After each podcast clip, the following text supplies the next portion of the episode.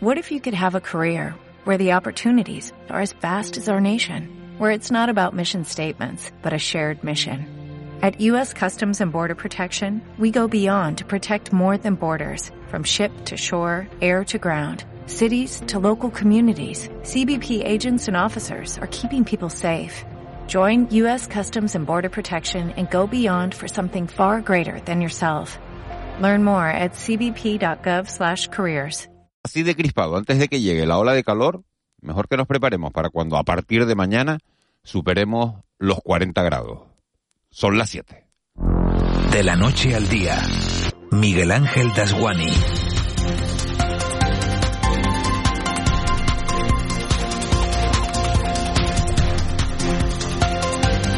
¿Qué tal? Muy buenos días. Dicen los expertos que un exceso de calor, aparte de una sed intensa, nos puede producir cefaleas, vértigos, cansancio y sobre todo irritabilidad. Y eso nos afecta tanto a los ciudadanos como al propio gobierno que estos días ha montado una buena a cuenta del incremento del gasto militar. Lo que uno se pregunta es qué puede ocurrir cuando los enfados han llegado ya incluso antes de que el mercurio supere los 40 grados, que es lo que ocurrirá en los próximos días, sobre todo en este archipiélago. Calor, más bien calentura, está provocando en buena parte de la ciudadanía que el Parlamento Europeo, a falta de un último bueno, un último visto bueno de la Comisión, haya decidido considerar el gas y la energía nuclear como energías verdes.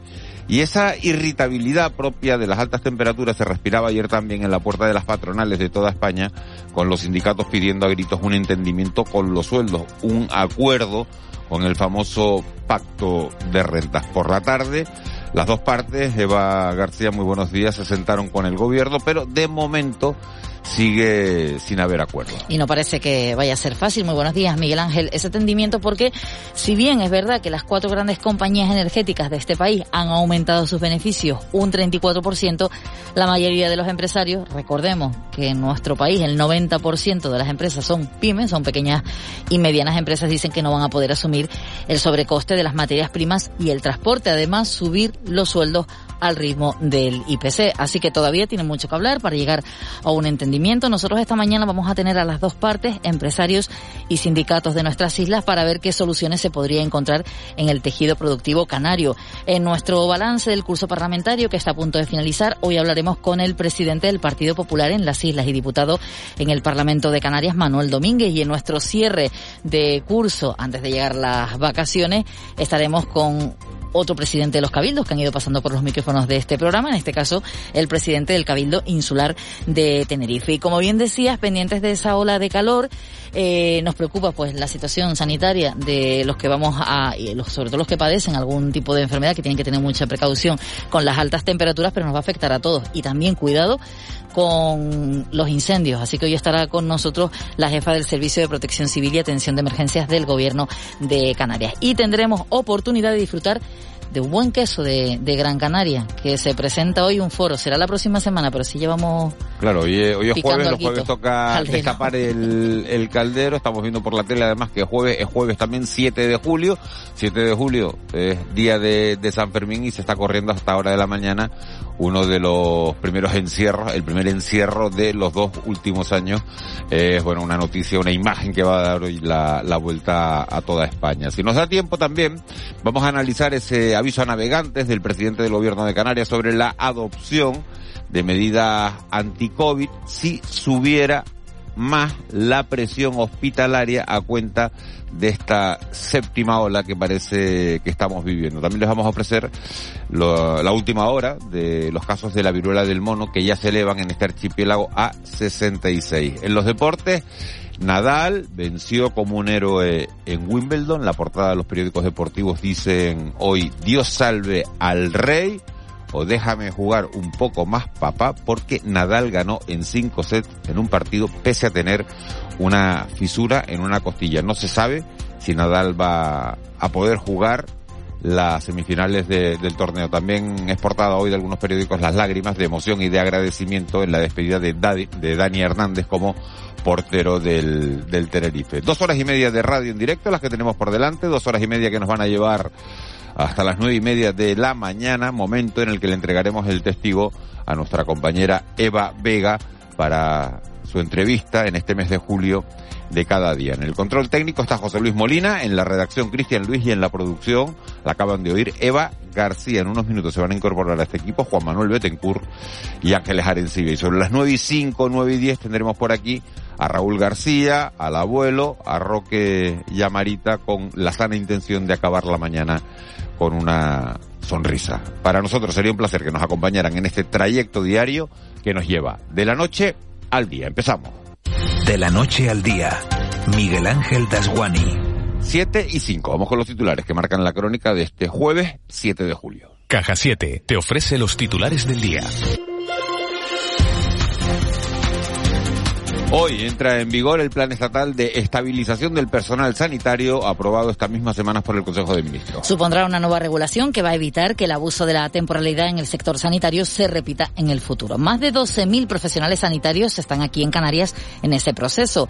El gobierno autonómico, según el consejero de Sanidad Blas Trujillo, ya ha llegado a un acuerdo en las islas para detectar cuáles son las plazas en objeto de estabilización en el archipiélago.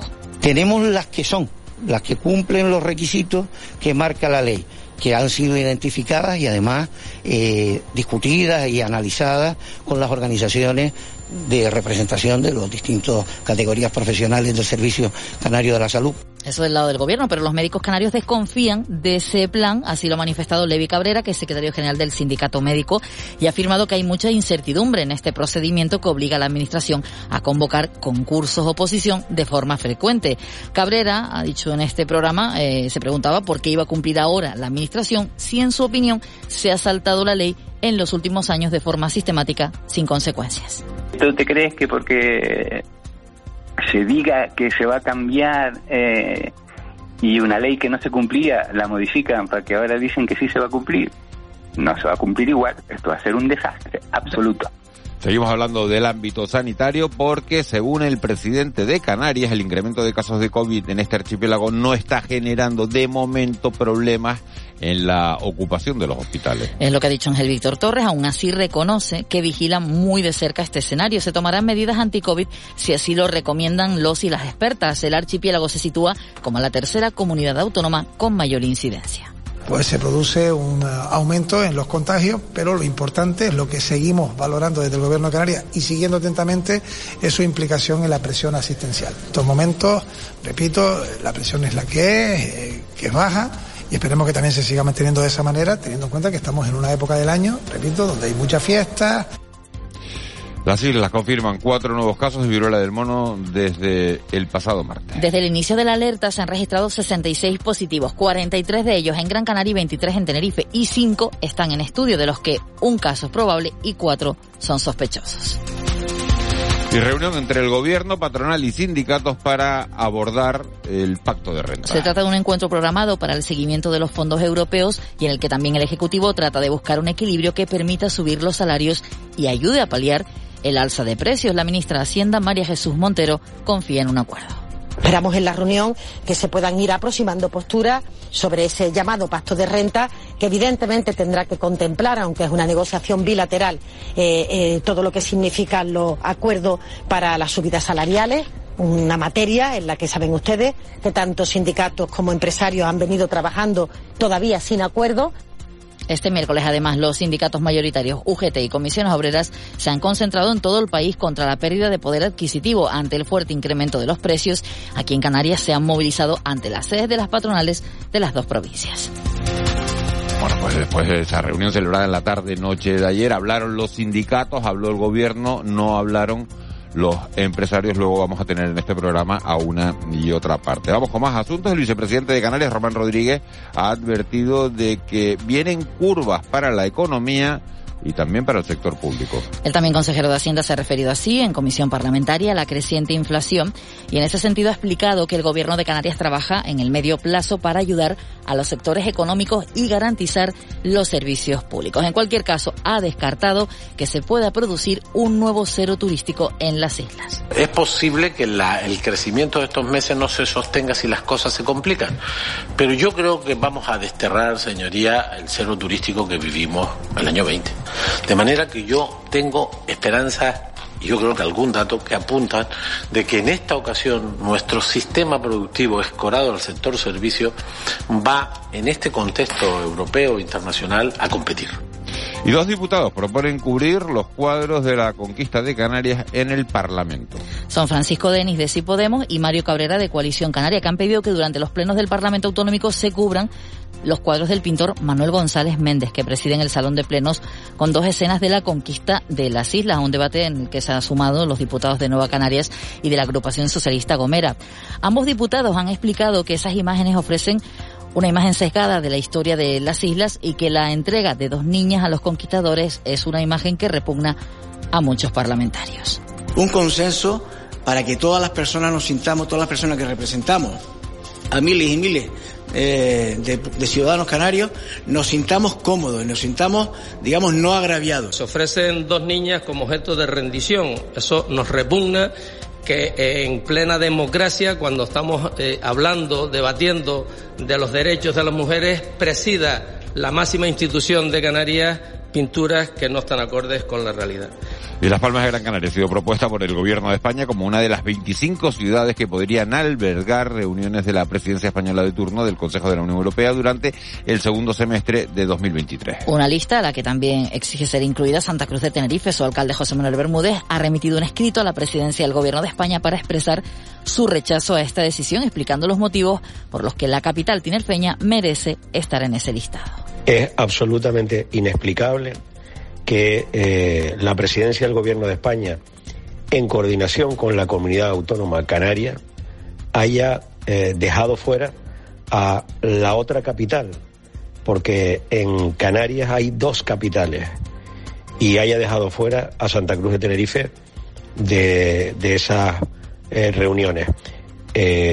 nosotros solicitamos que de manera inmediata se incorpore a esta ciudad Dicen que si viajas solo llegarás antes, pero si lo haces bien acompañado, llegarás más lejos.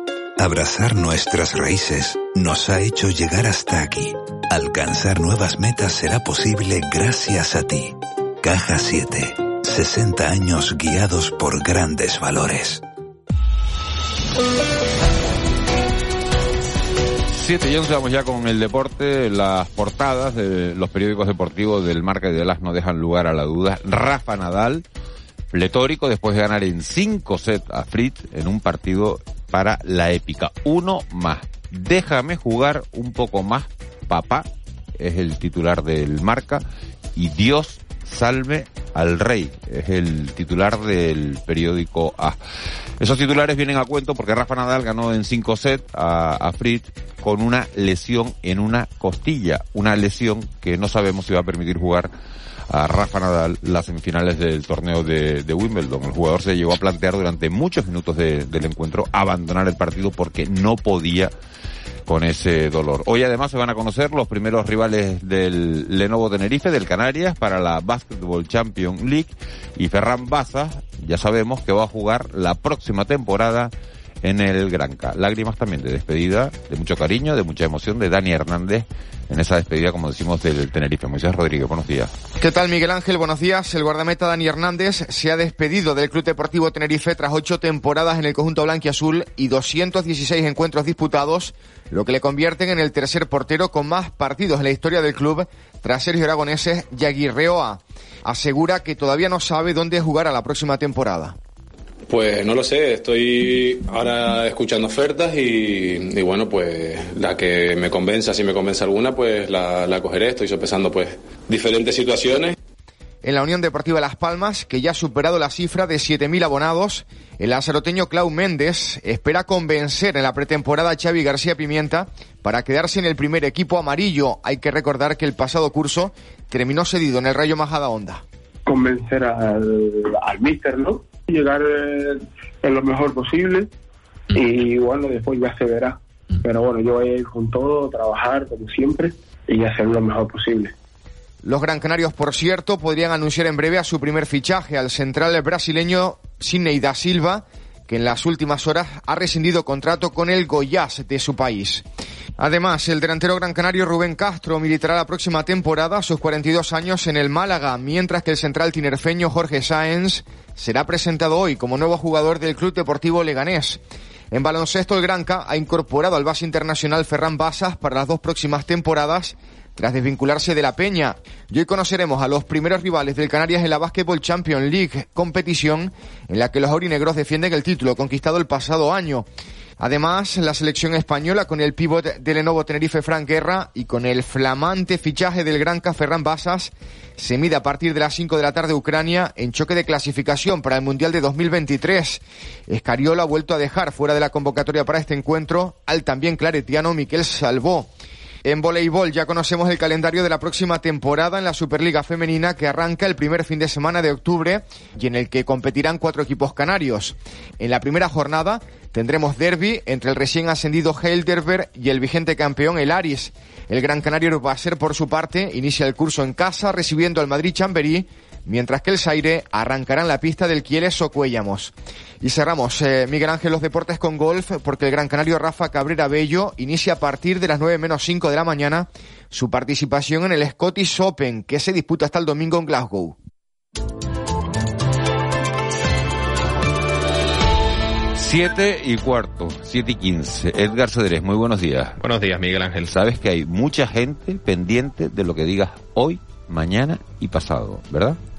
Sí, en principio parece que llegará el calor al archipiélago. Pero calor son 44 grados como hemos leído en algunos periódicos.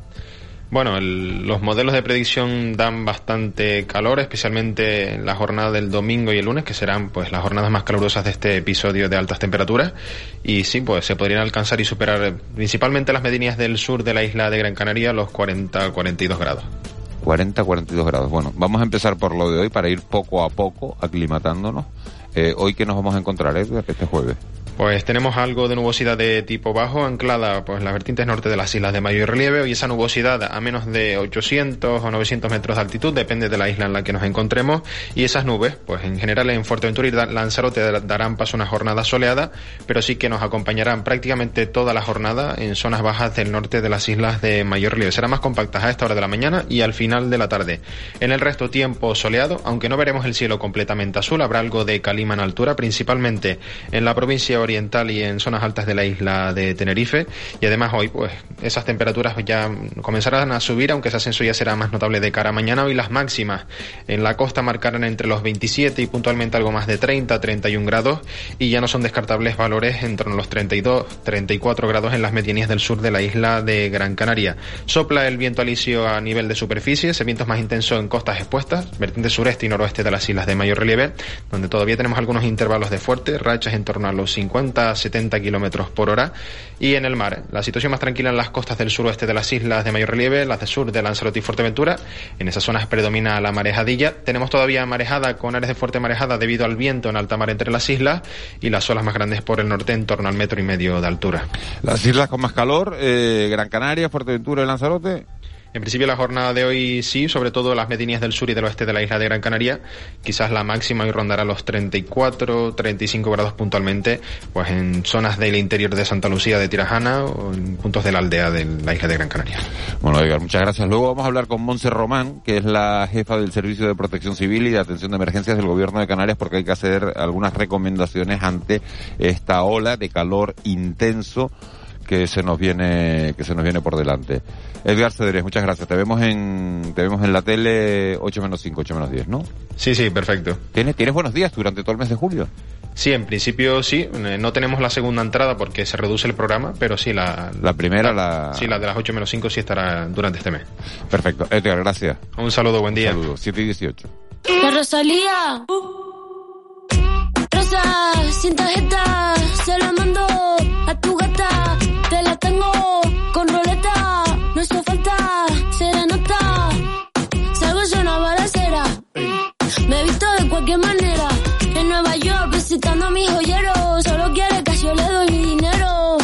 Katy, Naki, chicken aquí. Tu gata quiere maki, mi gata en aquí. Quiero una cadena. Que los tiempos han cambiado es una evidencia, Eva García, porque. Porque si tú pones esta letra hace unos años, ¿no? Igual no vendes nada. y resulta que arrasa Rosalía. Yo no sé los demás, pero yo cuando estaba en mi época así jovencita, pues te gustaban cosas que a lo mejor los más adultos no entendía. Está claro que de ella se han hecho además un montón de reportajes de si es un fenómeno fan, si de verdad es tanto como para ser una estrella. Ayer la vendían en algunos programas de televisión como la estrella eh, española internacional, o sea, el artista internacional ahora mismo en España, que es el que el que está representando nuestro país, pero fíjate, Miguel Ángel, lo del fenómeno fan, había gente desde el día 4 en Almería esperando que empezara el concierto de las 5 de la mañana y el concierto fue anoche, a las 10 de la noche. Me estás tirando sombras como drag queen. Con A de altura y de Almería ha titulado el, el concierto. Tiene 30 años. Rosalía. El disco se llama Motomami. Y suena así. De azúcar la mami todo sin recibo. Leo pentagrama pero no lo escribo. Suena así esta canción es de, de, de otro, ¿no? Este no está incluida, está en el, en el, en el, en el nuevo disco. Sí sé que la, la canción se llama Chicken Teriyaki, que es como, lo puedes llamar, es pollo teriyaki, ¿no? Que es la salsa esta japonesa que se pone, pero lo podía ver, pero que si Rosalía dice que se llama chop de gambas, vende igual la canción. Lo podía llamado pollo asado de los domingos, Pues, también. Exactamente igual, pero lo va a vender y lo canta con este arte. En Nueva York visitando a mis joyeros. Solo quiere que yo le doy dinero. Patina aquí, chicken teriyaki. Tu gata quiere maki, mi gata en Kawasaki. Quiero una cadena La que gata quiere maki, el chicken teriyaki, pues esto es, es así, pero anima para empezar la mañana y para irnos con con este chicken teriyaki Eva García a conocer la, las portadas que, bueno, no sabemos si son igual de sabrosas, menos sabrosas, si vienen con más especias, con menos especias. ¿Qué cuentan los periódicos hoy? Vamos a parar aquí y empezamos porque no tiene nada que ver con la canción de, iba a decir de Shakira, de Rosalía, las portadas que nos traen hoy. Pero la gira mundial la empezaba ayer en Almería y la va a llevar por un montón de ciudades, por eso, por eso, el haber puesto esta mañana a, a Rosalía, que además tiene una legión enorme de, seguidores, nos tememos que bastante más jóvenes que nosotros. Comenzamos con el Canarias 7. Las creencias erróneas de los padres estancan la vacunación de los niños. También en este periódico, la economía entre los nubarrones y las curvas que vienen, el turismo que vive un momento de furor, pero amenazado por la guerra y el impacto de la inflación. Y los cuadros de la discordia. Aparece en la portada de este periódico, pues esos cuadros que han pedido algunas formaciones políticas en el Parlamento de Canarias que se tapen durante la celebración de, de los plenos. También eh, ahora en el periódico El Día, Sánchez excluye a Santa Cruz de las grandes citas de la Unión Europea, solo incluye a Las Palmas en la lista de ciudades que acogerán reuniones durante la presidencia española de la Unión Europea en 2023 y Bermúdez desconoce eh, dicen que se desconoce la realidad de las islas. En el día la foto de portada, eh, antes lo mencionabas, es para Dani Hernández, pues con una con un cuadro que se ha llevado con una imagen de uno de los paradones que eh, realizaba durante su carrera en el Club Deportivo Tenerife, el que ha sido portero hasta ahora. También en el día 21 millones para rehabilitar 438 viviendas en el Cardonal y la construcción que necesita 24.000 trabajadores más en el archipiélago. En la provincia, enojo en Tenerife por una reunión de la Unión Europea en Gran Canaria. Sánchez elige Las Palmas de Gran Canaria entre 25 ciudades que acogerán actos de la presidencia española de la Unión Europea. La imagen de portada es para las fiestas del Carmen, que vuelven a la isleta, la alegría que vuelve a las fiestas de, de la isleta en, en Las Palmas de Gran Canaria, las fiestas en honor a la Virgen del Carmen, que se celebran en muchos puntos de las islas y como sabemos Miguel Ángel es la patrona también de los hombres y mujeres de la mar. Las alcaravaneras que arregla el área de baño y deportes y mejora su acceso. En el diario avisos piden que se tapen los cuadros de la conquista en el Parlamento, es la imagen también de portada. La Laguna que anuncia 21 millones para 438 viviendas en el Cardonal. Eligen a Las Palmas como sede de la Unión Europea y no a Santa Cruz y la respuesta de la vacuna es aún vigorosa pasado los 200 días según la inmunóloga de LUC y vocal del CEI y Belice Barrios. Es un cuanto a los periódicos de, de nuestras islas. Vamos con el mundo y el país. En el mundo, un nuevo capítulo, perdón, en el país, un nuevo capítulo de los audios de la corrupción, el 8.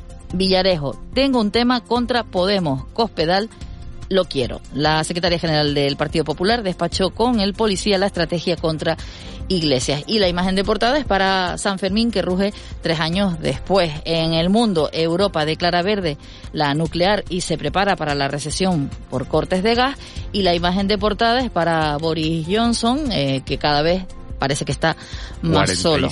46 altos cargos han dimitido ya del gobierno. En la portada del periódico pone 30, eh, pero por la noche se seguía produciendo una oleada de, dimisiones, ya van por 46, entre ellos tres ministros. Vamos a ver hasta dónde aguanta Johnson, ¿no? Y por la noche pasa, a ver qué pasa ahora por la mañana. A ver, a, ver, a ver qué pasa por la mañana. ¿De qué tenemos que estar pendiente hoy? Del nuevo estatuto marco del personal sanitario que entra en vigor en el día de hoy. Aquí en Canarias Consejo de Gobierno a las diez y media. En la rueda de prensa será a la una. Luego hay una firma en el Ministerio de Transportes, Movilidad y Agenda Urbana de los acuerdos por los que las islas recibirán recursos del fondo, de los fondos Next Generation de la Unión Europea. y estará en el Ministerio el consejero de Obras Públicas del Gobierno de Canarias. También en el día de hoy hay que estar pendiente del exministro de Asuntos Exteriores, José Manuel García Margallo, porque visita las islas y tiene varias acciones, entre ellas una, unas charlas sobre las perspectivas, analizando las perspectivas económicas en un encuentro que está organizado en el Hotel Santa Catalina. 7 y 25 vamos con nuestra crónica económica. Economía en dos minutos. José Miguel González. Y hoy, en este apartado dedicado a la economía, analizamos el índice de producción industrial. José Miguel González, muy buenos días. Muy buenos días. La producción industrial es el conjunto de procesos a través de los cuales se transforman las materias primas. De ese modo se obtienen productos de mayor valor agregado.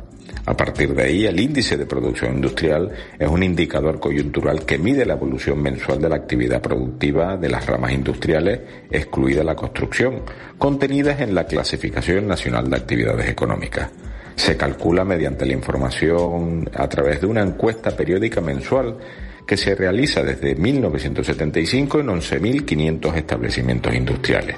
Pues bien, según los últimos datos publicados por el Instituto Nacional de Estadística, la variación de dicho índice entre los meses de mayo y abril fue del menos 0,2%, siendo esta tasa 2,3 puntos inferior a la observada en el periodo mensual anterior, donde todos los sectores económicos presentan tasas mensuales positivas. De hecho, las más elevadas se registran en bienes de consumo duradero, un 2,3%, y bienes de equipo un 1,5%. Según la evolución anual, presenta una variación del 3,8% respecto al mismo mes del año anterior. Y territorializando el dato, los resultados por comunidades autónomas en relación a la tasa anual de la producción industrial nos dice que aumenta respecto a mayo de 2021 en 16 comunidades autónomas y disminuye en una. No, en donde disminuye no es en Canarias. Canarias es una de las que aumenta. Incluso lo hace por encima de la media nacional, situándose en un 8,4%. No obstante, todavía el archipiélago se sitúa en un índice de 92 puntos, frente a los 112,3 de la media. Ahora bien, en lo que va de año 2022 se mejora respecto al resto, puesto que presenta un dato de crecimiento entre enero y mayo del 5,1%, frente al 2,9 del resto. Feliz día. Con C de Cultura. C Castro. La presencia LGTBIQ Plus en el cine y las series españolas Danzas Urbanas en Adeje y La Jocán, la joven orquesta de Canarias, protagonistas de nuestra agenda cultural de hoy. C. Castro, buenos días. Buenos días, Miguel Ángel. La Jocán, la joven orquesta de Canarias, emprende su primera gira peninsular con seis conciertos en el País Vasco. Antes actuará el día 18 de julio en la isla de La Palma y el 19 en Gran Canaria. Finalizará el recorrido vasco en la prestigiosa quincena musical de San Sebastián. Para este último concierto se une a la joven orquesta de Euskal Herria, sumando una formación de 120 músicos sobre el escenario, además del coro del Orfeón Donostiarra. Nos juntaremos 120 músicos, nada más y nada menos, para hacer la tercera sinfonía de Mahler en el Festival de Cano de los festivales españoles, en la quincena Donostiarra. Es una oportunidad para tender puentes a través del arte, de la música, este lenguaje humano e internacional entre dos pueblos en un proyecto que para nosotros tiene una gran importancia por su valor formativa y también porque genera comunidad dentro y fuera de Canarias. Las danzas urbanas en sus distintos tipos y estilos serán protagonistas durante tres días consecutivos de la vigésimo novena edición de la Universidad de Verano de Adeje organizada por la Universidad de La Laguna y el Ayuntamiento del Sur de Tenerife. Estos talleres corren a cargo de la reconocida bailarina y coreógrafo salmantina Vicky Gómez, coach de varias ediciones de programas de televisión tan exitosos como Operación Triunfo o Eurovisión Junior. Será a partir del próximo jueves día 14. ¿Y qué le voy a hacer? Si necesito tu papá vivir, si necesito tu luz para dormir, vamos a y sácame de aquí, bebé, bebé, ¿y qué le voy a hacer? Y la presencia LGTBIQ en el cine y las series españolas ha crecido tanto en porcentaje como en números absolutos. De 83 personajes que significaban un 7,1% del total, se pasa a contar con 106 que suponen el 9,3% de todos los personajes analizados. El incremento más visible se ha hecho en el cine, que retrata a 35 personajes del colectivo frente a los poquísimos 11 del año anterior. No obstante, esta presencia está muy concentrada en pocas producciones de cine y televisión. Son datos del último observatorio de la diversidad de los medios audiovisuales. Sabor de mi boca con tu boca te afecten. Sentir la sensación con tu miel.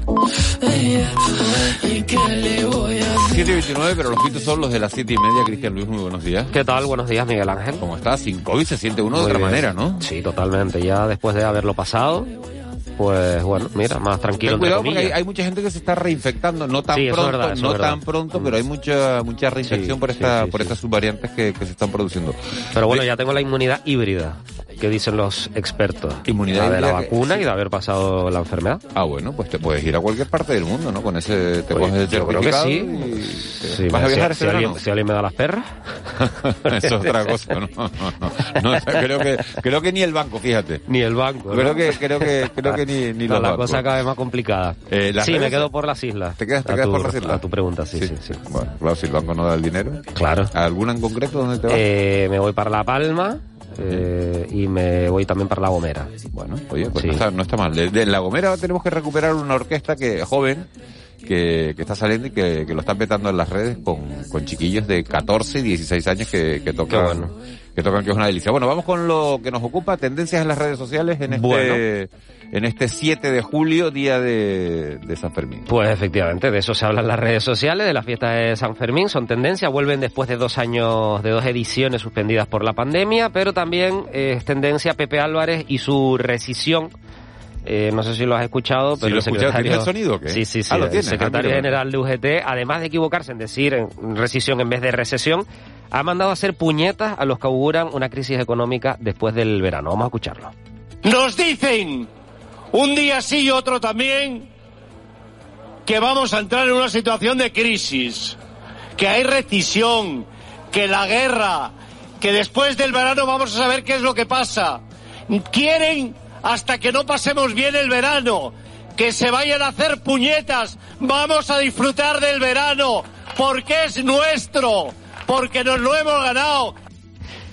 Pues así, es que nos hemos ganado. Claro que sí. hemos ganado. O sea, da igual lo que caiga en otoño, pero verano hay que tener verano. Yo en eso estoy con Pepe Álvarez también. No, no, yo también, yo también. Hay que disfrutar el verano. Hay que disfrutar. Yo no sé si nos los han quitado o no nos los han quitado, si vienen nubarrones en otoño. Pero chicos, después de los dos años que llevamos, aunque sea en un camping, en una caseta de campaña, cada uno que se gaste lo que pueda pero que coja un libro que desconecte y, pues que, y que disfrute del verano, porque es verdad que nos lo hemos ganado todo. Es verdad, es verdad, nos lo hemos ganado.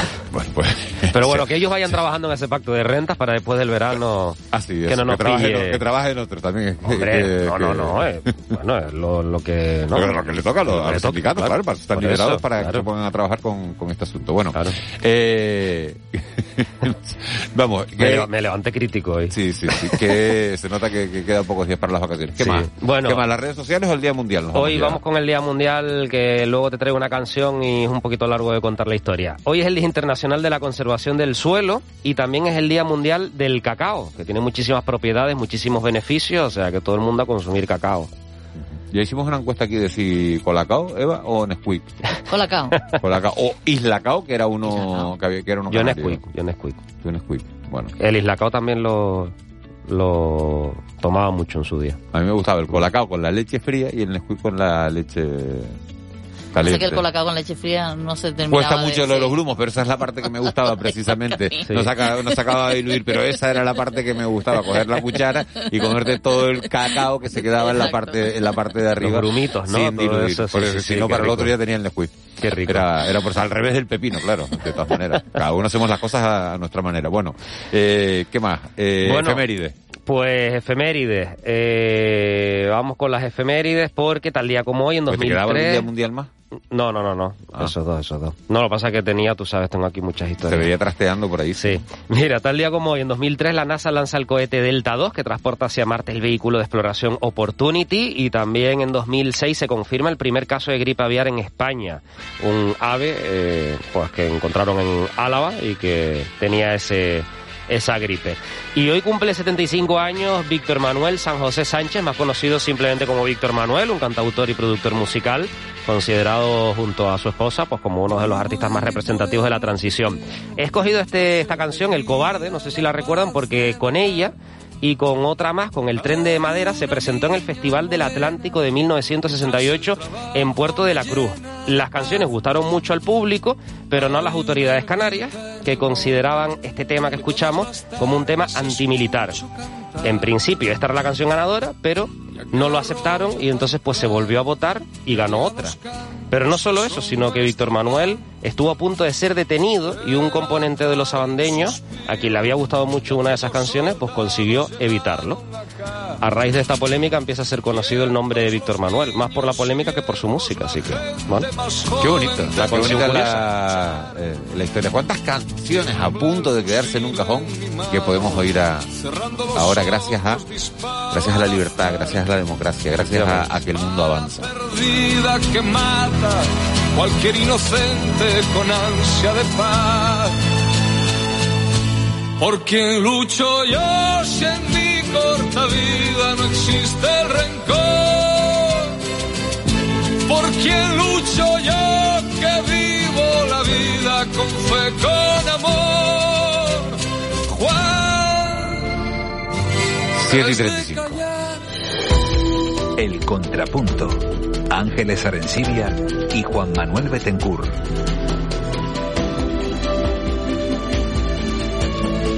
Ángeles Arencibia, buenos días. Buenos días, Miguel Juan Manuel buenos días. Hola, muy buenos días, ¿qué tal? Víctor Manuel, no lo hemos puesto ninguna mañana, ¿eh? No lo habíamos puesto. Tremendo, tremendo. Sí, sí.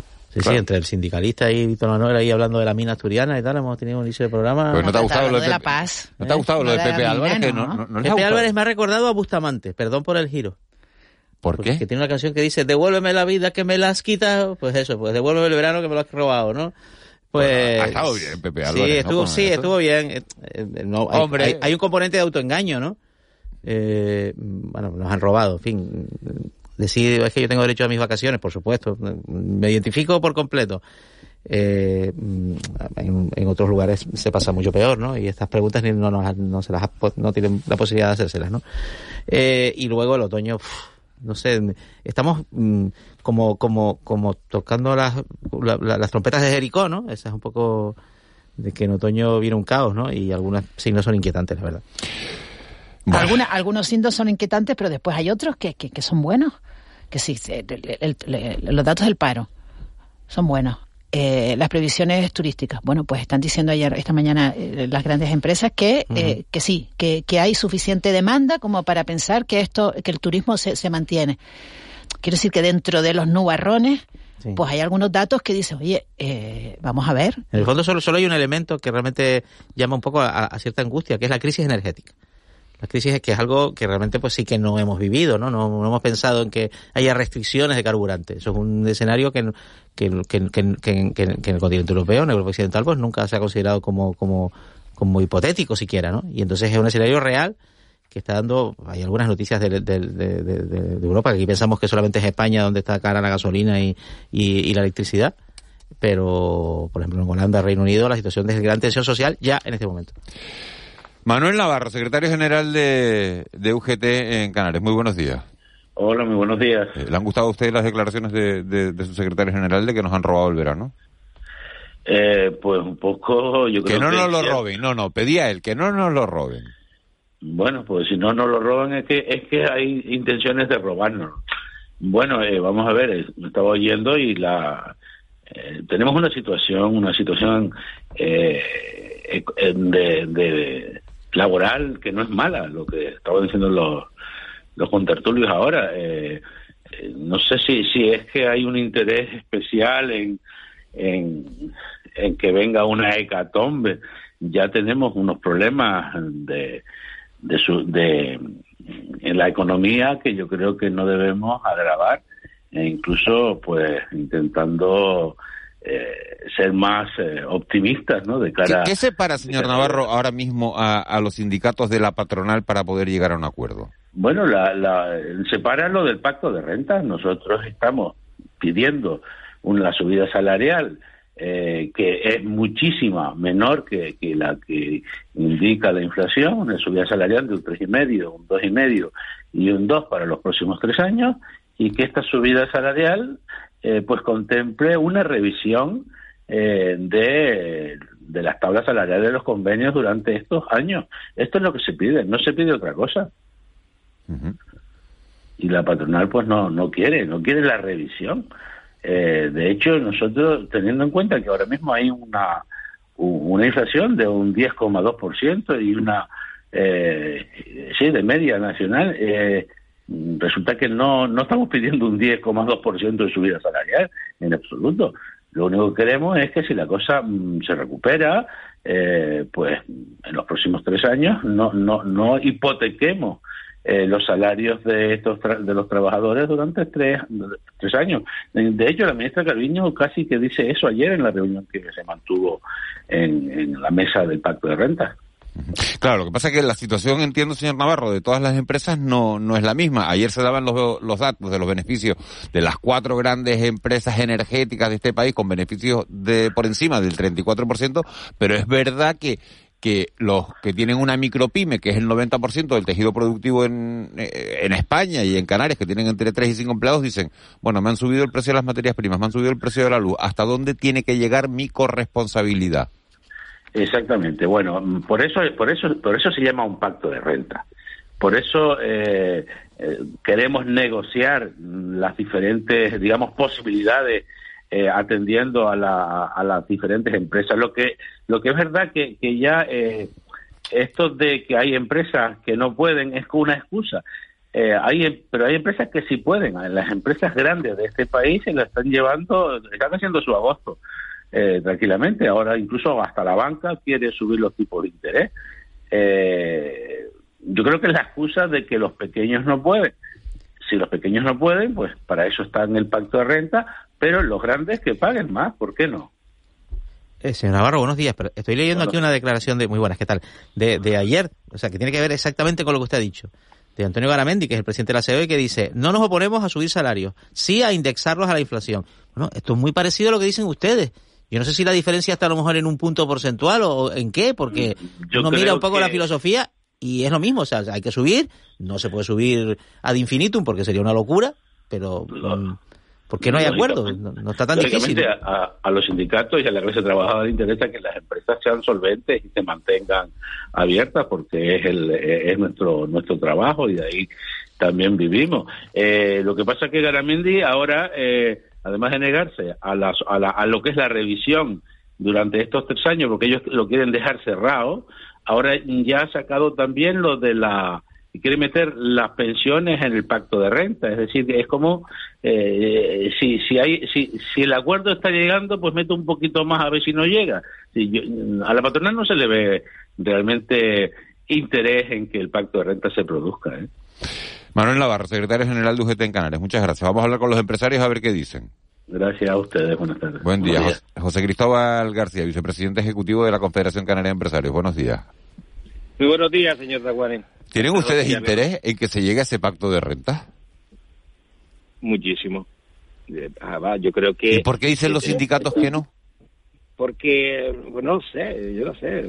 Y ahora también les escuché diciendo que el verano era de ellos. La gente se apropia de cosas que no son de ellos. Pero bueno, pero esto, esto es ha dicho, ha dicho Pepe Álvarez que no nos roben, que no nos roben el verano. Sí, sí, pero sí, ¿de quién es el verano? Se va a ver, sí, sí. No sé, yo, yo ya ahora resulta que, que es de unos, unos pocos, ¿no? Bueno, bromas aparte. Sí, sí, sí. Eh, sí, sí, claro que queremos negociar. Nosotros no, no, no, nos hemos levantado a la mesa. Estábamos negociando, no había posibilidad de llegar a acuerdo porque quería, el, el principal escollo era que se quería indexar a la inflación las subidas salariales. Hay convenios que se están cerrando, bastante, ¿eh? Y se está llegando a acuerdo, tampoco digamos que no, porque sí, está, se está llegando a acuerdo y estamos cerrando determinados convenios, estamos dialogando y continuamos dialogando, pero hay que hablar de todo. Yo creo que en este país nos hemos estado acostumbrando últimamente a que todo vale, ¿no? Aquí como se regala todo, parece que todo se puede hacer, nos creemos que todo es fácil. No, hay que tener un poquito de responsabilidad y de seriedad a la hora de hipotecar nuestro futuro y conseguir que nuestra actividad económica salga adelante. A ver, es cierto que vienen momentos no tan buenos, yo no quiero ser más alarmista que nadie, pero todos sabemos cómo está la situación económica y a dónde podemos llegar y qué, y qué va a pasar en los próximos, en los próximos meses si no conseguimos que se, que se remedie determinadas circunstancias que tampoco dependen solamente de nosotros. Pero esos incrementos que piden los sindicatos de 3,5, 2,5, 2%, eh, revisables. Lo que, lo que, eh, eso, eso está aprobado ya. Lo que no está aprobado es que fueran revisables. Exacto. Le pregunto, ¿eso es, asumible? o sea, el incremento del 3,5, 2,5, 2%, eso está aprobado. Eso no, eso no hay problema. El problema son las cláusulas de revisión. Yo creo, vamos a ver, depende de los sectores. Eso ha pasado ya del ámbito nacional a discutirse sectorialmente y por empresas. ¿eh? Entonces, no todas las empresas, y lo que, lo que decía, alguien lo comentaba, el, el nivel de micropyme que tenemos en Canarias, que todo el mundo se cree que todas las empresas son, eh, yo qué sé. Sí, sí, sí, Disa, Disa, lo digo yo. Venga, pues nada, pues no, pues no, no son todas este tipo de empresas con unos resultados que pueden estar bien. El noventa y pico por ciento de las empresas en Canarias son micropymes que muchas no pueden asumir ningún tipo, eh, asumir más costes de los que se están, están soportando. O sea, es que todas las subidas salariales se van a trasladar a precios que puedan trasladarlas, pero es que la mayoría no puede. O sea, eh, al final decirte, te lo acepto, vale, pero cierro, ¿no? Entonces, ¿qué, quiero hacer? Yo no puedo competir porque mis productos no serían competitivos y por lo tanto nadie me lo iba a comprar o mis servicios, ¿no? bueno, pues, sí, sí, perdón. Eh, perdón, perdón yo, que no había terminado. No, no está bien. Vale, no, eh, eh, si es posible, usted ha dicho que, que, la, que la, bueno, el paisaje empresarial pues es variado, ¿no? Y que, que hay mucha empresa pequeña, ¿no?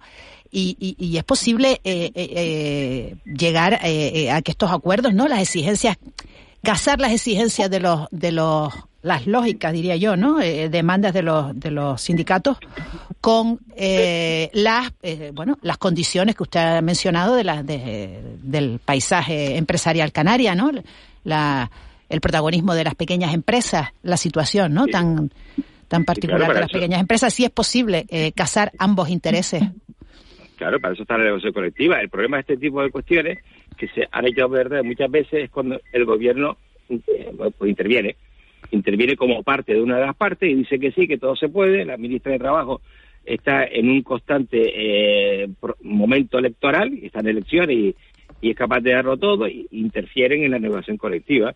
Si los sindicatos y empresarios somos capaces de ponernos de acuerdo sin árbitro, sin árbitro de ningún tipo que no hacen falta, llegaremos a buen término. El problema es cuando el gobierno toma parte y dice, no, aquí hay que subir el salario no sé cuánto, aquí hay que subir el salario mínimo aquí, pues, pues, pues ya, pues hazlo tú y a ver qué resultado es el que tienes, ¿no? Yo creo que es muy peligroso vulnerar el diálogo social, que estas cosas tienen que estar en manos de la negociación colectiva y llegar a acuerdos reales que se analicen por, por, por gente muy competente lo que está pasando y no por, a decir, pues, me, me callo los calificativos, gente que ni analiza la economía, ni sabe qué va a pasar, ni sabe los efectos que van a tomar sus decisiones.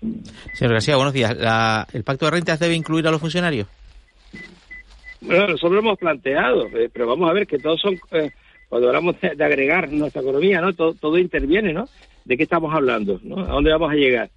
Eh, estamos hablando de millones de funcionarios también que están que juegan en este que juegan este partido no bueno vamos a ver eh, el gobierno el gobierno es la empresa de los funcionarios no qué decisiones son las que van a tomar eso nos va a afectar a todos porque va a afectar a nuestra a, a, nuestro déficit al pago de nuestra deuda. Eh, yo antes estaba terminando ahí que queríamos los bancos querían subir los tipos de interés. No no son los bancos el banco central europeo el que va a subir los tipos de interés pues, con un intento de, controlar la inflación. Yo lo considero erróneo, ¿eh? porque los efectos de la inflación en, España no son, en Europa no son los mismos que hay en Estados Unidos, no tiene que ver una cosa con otra. Bueno, eh, pues ese, es el entorno en el que estamos. Pues sí, hay que hablar de muchas cosas y hay que hablar de pensiones, ¿por qué no? Podemos sostener, podemos sostener el sistema, podemos dejarle a nuestros hijos un futuro en el que en el que de verdad puedan puedan tener al final unas pensiones en sus vidas o no. Pregúntele usted a la gente joven qué cree de sus pensiones. Y hablo de gente joven de treinta y pico años, ¿eh? Porque ya lo de, para, para algunos eso es muy relativo. José Cristóbal García, vicepresidente ejecutivo de la Confederación Canaria Empresarios. Ojalá lleguemos todos a, un acuerdo. Ojalá se pongan que sí, que sí. y que no y que, no haya huelga general. Claro que sí. Que sea bueno, para todos.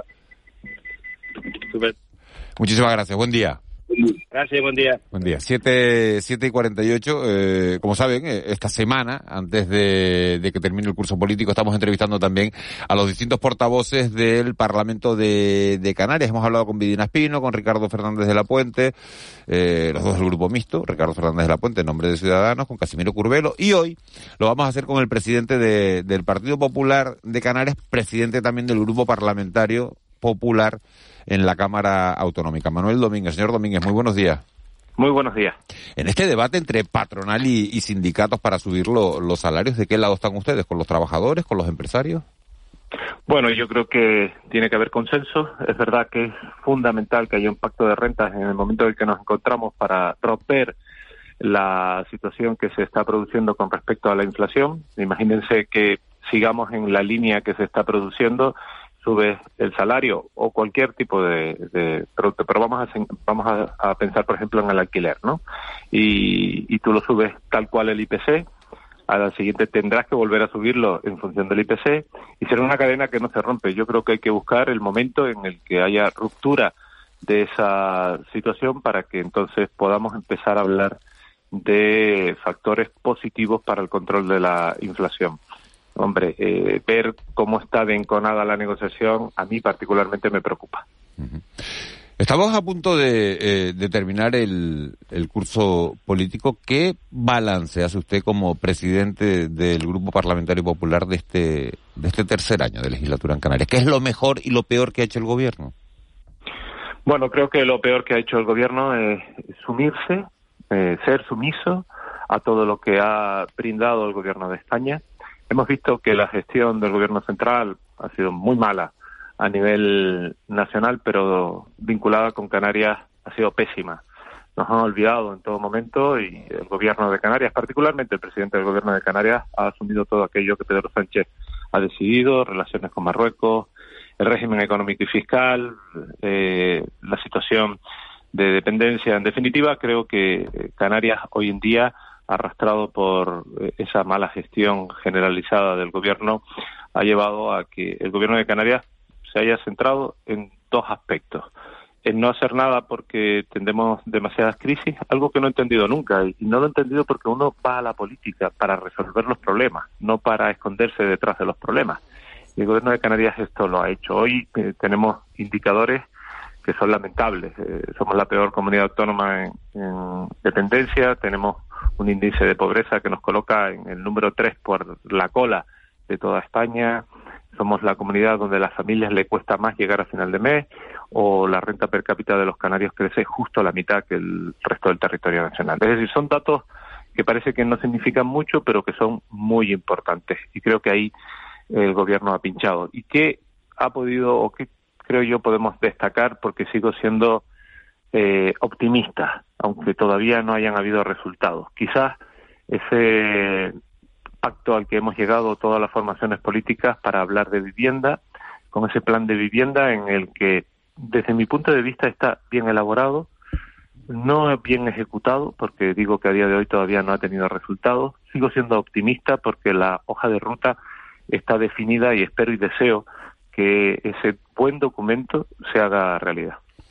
Usted ha dicho que, que bajar los impuestos es, es la, la, solución para compensar el encarecimiento de, de la cesta de la compra, pero claro, eso implicaría una reducción de los ingresos para atender otras necesidades sociales. ¿De dónde quitamos, señor Domínguez? ¿Bajamos impuestos y dónde recortamos? Bueno, aquí nos encontramos con un eh, factor importante diferenciador del resto del territorio nacional en Canarias. Y el primero es que Canarias es la única comunidad autónoma que ha tenido beneficios, que ha tenido superávit del ejercicio anterior. ¿Eso qué significa? Significa que no se ha consumido todo el ingreso que han tenido, año 2021. En el año 2022 nos encontramos en una situación en donde hay más ingresos de los que se prevén inicialmente. Es decir, estamos ingresando más que el presupuesto que se redactó para el ejercicio 2022. Con lo cual, es el momento ideal para bajar los impuestos y no dejar de prestar servicios. Ahora dice el vicepresidente del gobierno, claro, es que los costes han subido, pues adelgacemos la administración. Yo creo que hay demasiado gasto superfluo que eh, nos ayudaría a bajar los impuestos, mantener la prestación de servicios y mejorar la gestión. Porque la conclusión a la que yo he llegado, y creo que muchos canarios es que esto no es y mayor recursos de toda su historia y tiene los peores resultados de toda su historia. Antes mencioné algunos de ellos. Por lo tanto, en este sentido hay un problema de gestión. ¿Y por qué no se adelgaza la administración en estos momentos? Porque estamos hablando de un pacto. ¿A quién se lo quitamos? ¿Quién de ellos no se va a cabrear para entonces romper el acuerdo que existe? ¿Se lo quitamos a uno? ¿Se lo quitamos al otro? En definitiva, creo que se está anteponiendo los intereses de un acuerdo, de ese pacto de las flores, a los intereses de los canarios y por eso no se bajan los impuestos. Mire, si, si no fuese el momento para bajar los impuestos, el gobierno no estaría dando excusas de manera constante y diaria como lo está haciendo en este momento. Eh, señor Domingos, buenos días. ¿Por qué vinculan ustedes eh, lucha contra la inflación con bajadas de impuestos cuando Canarias tiene, tiene los precios altos? Porque la inflación en Canarias está alta. Tiene la inflación más baja por comunidades autónomas de todo el Estado. Y tiene los impuestos más bajos, porque el IVA, que es un elemento fundamental de la presión fiscal, en Canarias no está. En IVA, en Madrid, comunidad que usted pone de ejemplo, es el 21%, como el resto de la península. Y en Canarias es el 7%. Entonces, no tiene mucho que ver eh, el, índice fiscal con los precios. Eso es lo que nos dice los datos, la ciencia. ¿Por qué lo vinculan ustedes? Usted seguro que como en el derecho habrá escuchado a economistas decir que es positivo y otros que han dicho que no tiene efecto. Yo soy de los que cree que sí tiene efecto y lo tiene porque al final la inflación... ¿Eh? ¿Los datos dicen que no? No, no, no, los datos dicen que sí.